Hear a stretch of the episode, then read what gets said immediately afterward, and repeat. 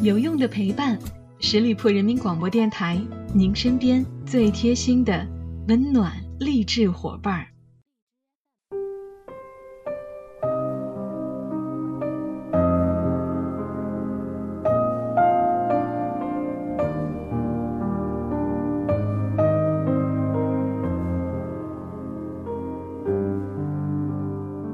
有用的陪伴，十里铺人民广播电台，您身边最贴心的温暖励志伙伴朋友们，这里是每周一与您不见不散的名人风范，我是你们的老朋友小五。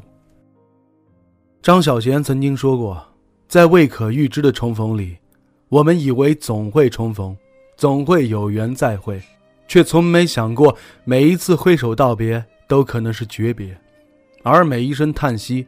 都可能是人间最后的一声叹息。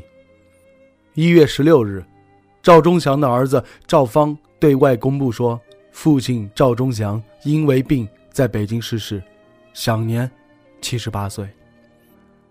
赵忠祥在二零一九年年底发现身患癌症，从知道病情到去世不足一个月的时间，而一月十六日，正好是赵忠祥的生日，却也不幸。成为他的忌日。有年轻的网友充满怀念，从小陪伴我们长大，满满童年的回忆。新闻联播、正大综艺、动物世界，声音永远响彻在人间。一个时代的记忆，不只和那些惊天动地的大事件与大场面密切相连，同时，也与那些标志性的声音与影像相关。他深沉又富有磁性的招牌声音和他主持的多个经典节目陪伴了几代人，成为了无数人心中难以泯灭的记忆。作家芷安曾经在《惜别》里说：“平常谈及某人死亡，每说享年多少，仿佛是一种占有，一笔财富。细细想来，也的确如此。于赵忠祥七十八年的人生而言。”他留给世人的，的确是一笔丰厚的财富。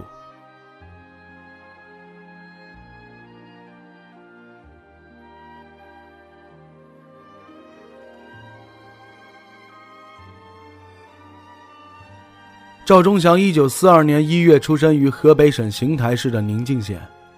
一九五九年的下半年，中国广播事业局组成班子，开始挑选电视播音员。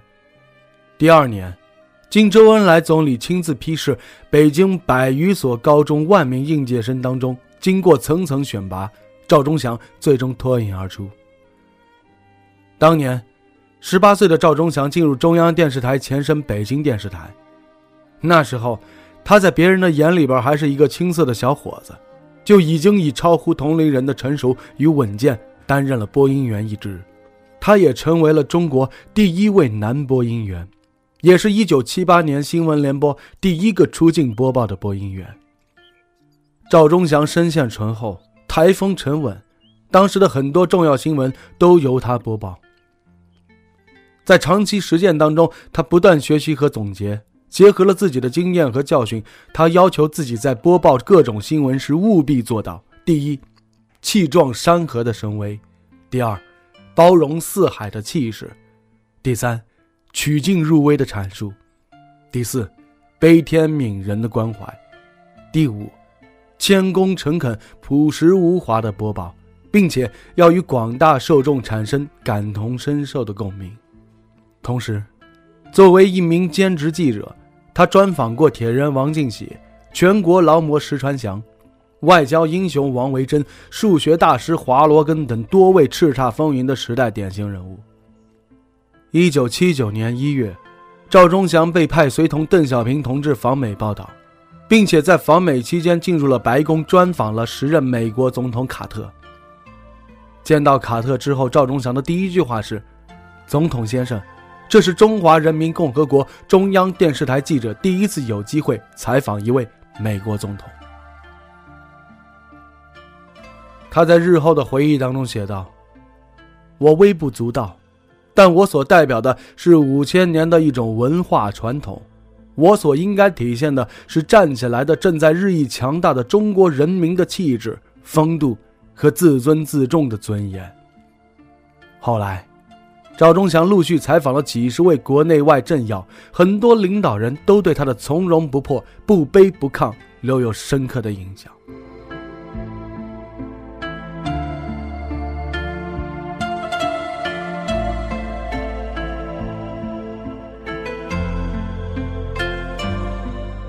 一九八三年，赵忠祥在中央电视台主持五四蒲公英青年智力竞赛，期间经常说的一句“答对了加十分”通关语，成为了年度流行语。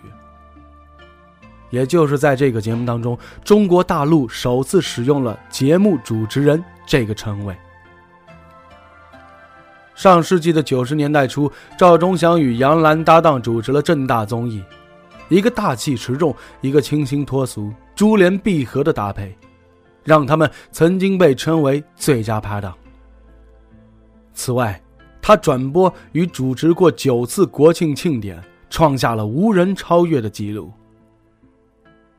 当他厚重沉稳又铿锵有力的声音伴随着电波传送出去时，让无数中国人振奋不已。但为赵忠祥带来巨大声誉的，当首推为《动物世界》配音了。《动物世界》这个栏目于1981年的12月31日开播，旨在向广大观众介绍自然界的各种动植物，认识自然对人类的影响，从而促进人类与自然的和谐相处。赵忠祥受邀为第一部的《动物世界》栏目进行解说之后，因为风格的深入人心与家喻户晓。被称作灵魂配音师的赵忠祥，渐渐成为了该栏目的专职解说者。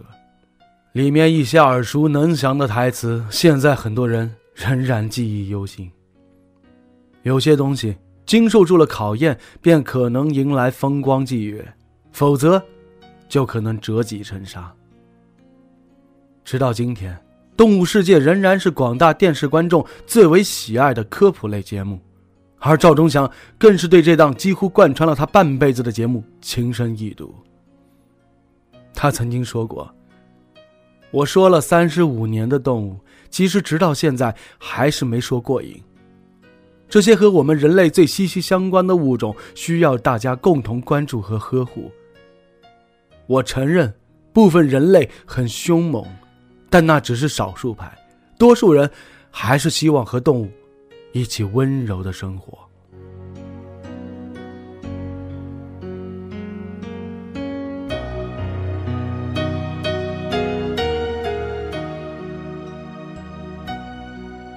赵忠祥主持生涯的另一个里程碑是主持春晚，这也是他由播音员到主持人的重大转型与突破。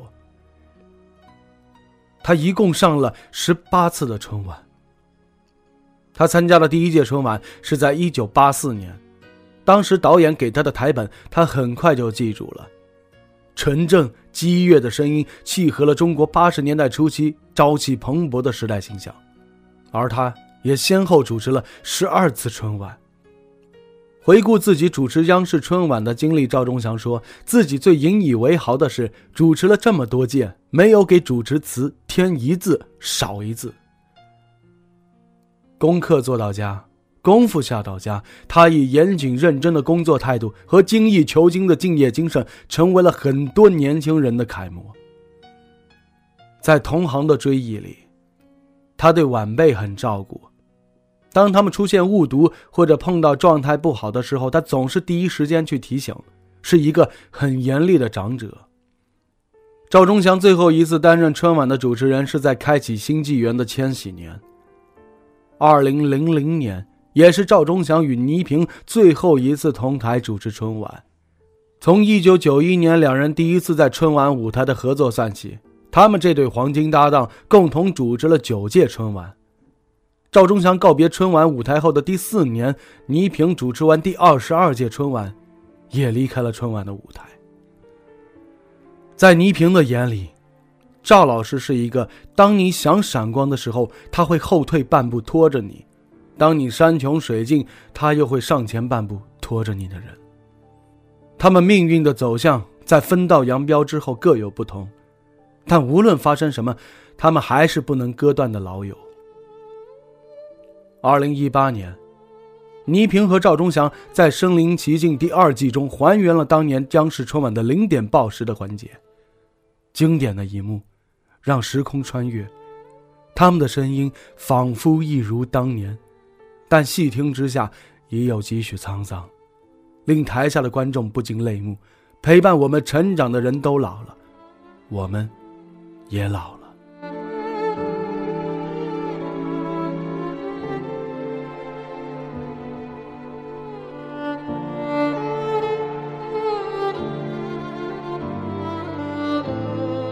人在步入晚年，会不自知的向世界的边缘退却。但赵忠祥退休生活的另外一个维度里，和社会并不疏离，反而享受着时时涌来的新鲜感。赵忠祥除了继续给《动物世界》人与自然配音解说之外，也参加了多档的地方卫视的综艺节目。二零一一年，他和广西卫视联手推出了中国第一档实景思辨节目《老赵会客厅》。六年后，他在《中华好诗词》中担任大学士。此外，他把更多的精力放在了自己的兴趣上，比如书画、厨艺、会友以及培养年轻人等方面。他在人生的下半场找到了很多的乐趣。但赵忠祥充实丰富的退休生活也引来了不少的争议。去年有媒体报道称，他可以定制字画出售。人们只要花四千块钱就可以见到他本人，如果加钱，还可以录制对个人、企业的祝福视频。对此，赵忠祥予以了否认。什么时候观众找我合影，我收过钱呢？举不出实例，就是造谣生事儿。这些年围绕他产生的纷纷扰扰很多，尤其是十几年前的赵饶事件，曾经闹得沸沸扬扬。置身于事件的漩涡，他保持了一贯的安之若素。我没有危害社会及他人的幸福和自由，我没做伤天害理的事儿，所以我很坦荡。几十年的风风雨雨，让他形成了自己的人生哲学：人在江湖，毁誉由之，直至漫天惊雷过去，直至尘埃落定。在他五十余年的播音主持生涯里。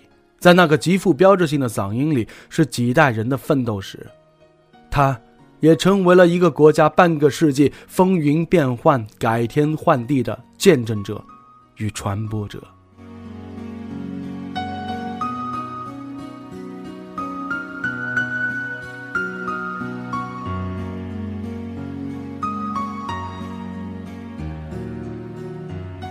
很多年前。诗人北岛的回答当中有这样一句话：“卑鄙是卑鄙者的通行证，高尚是高尚者的墓志铭。”每个人都在以自己的方式书写自己的历史，也会在世间留下深深浅浅的足迹。逝者常已矣，功过任人评。但时代会记取，人心会甄别。在渐行渐远的岁月深处，与无杂的众生相里，此地一为别，孤蓬，万里征。再见，赵忠祥老师。好了，亲爱的听友们，感谢大家收听今天的名人风范，我是小五，欢迎大家关注十里铺人民广播电台公众微信，在订阅号中直接搜索“十里铺人民广播电台”，点击关注就可以了。我们下期节目再会喽，拜拜。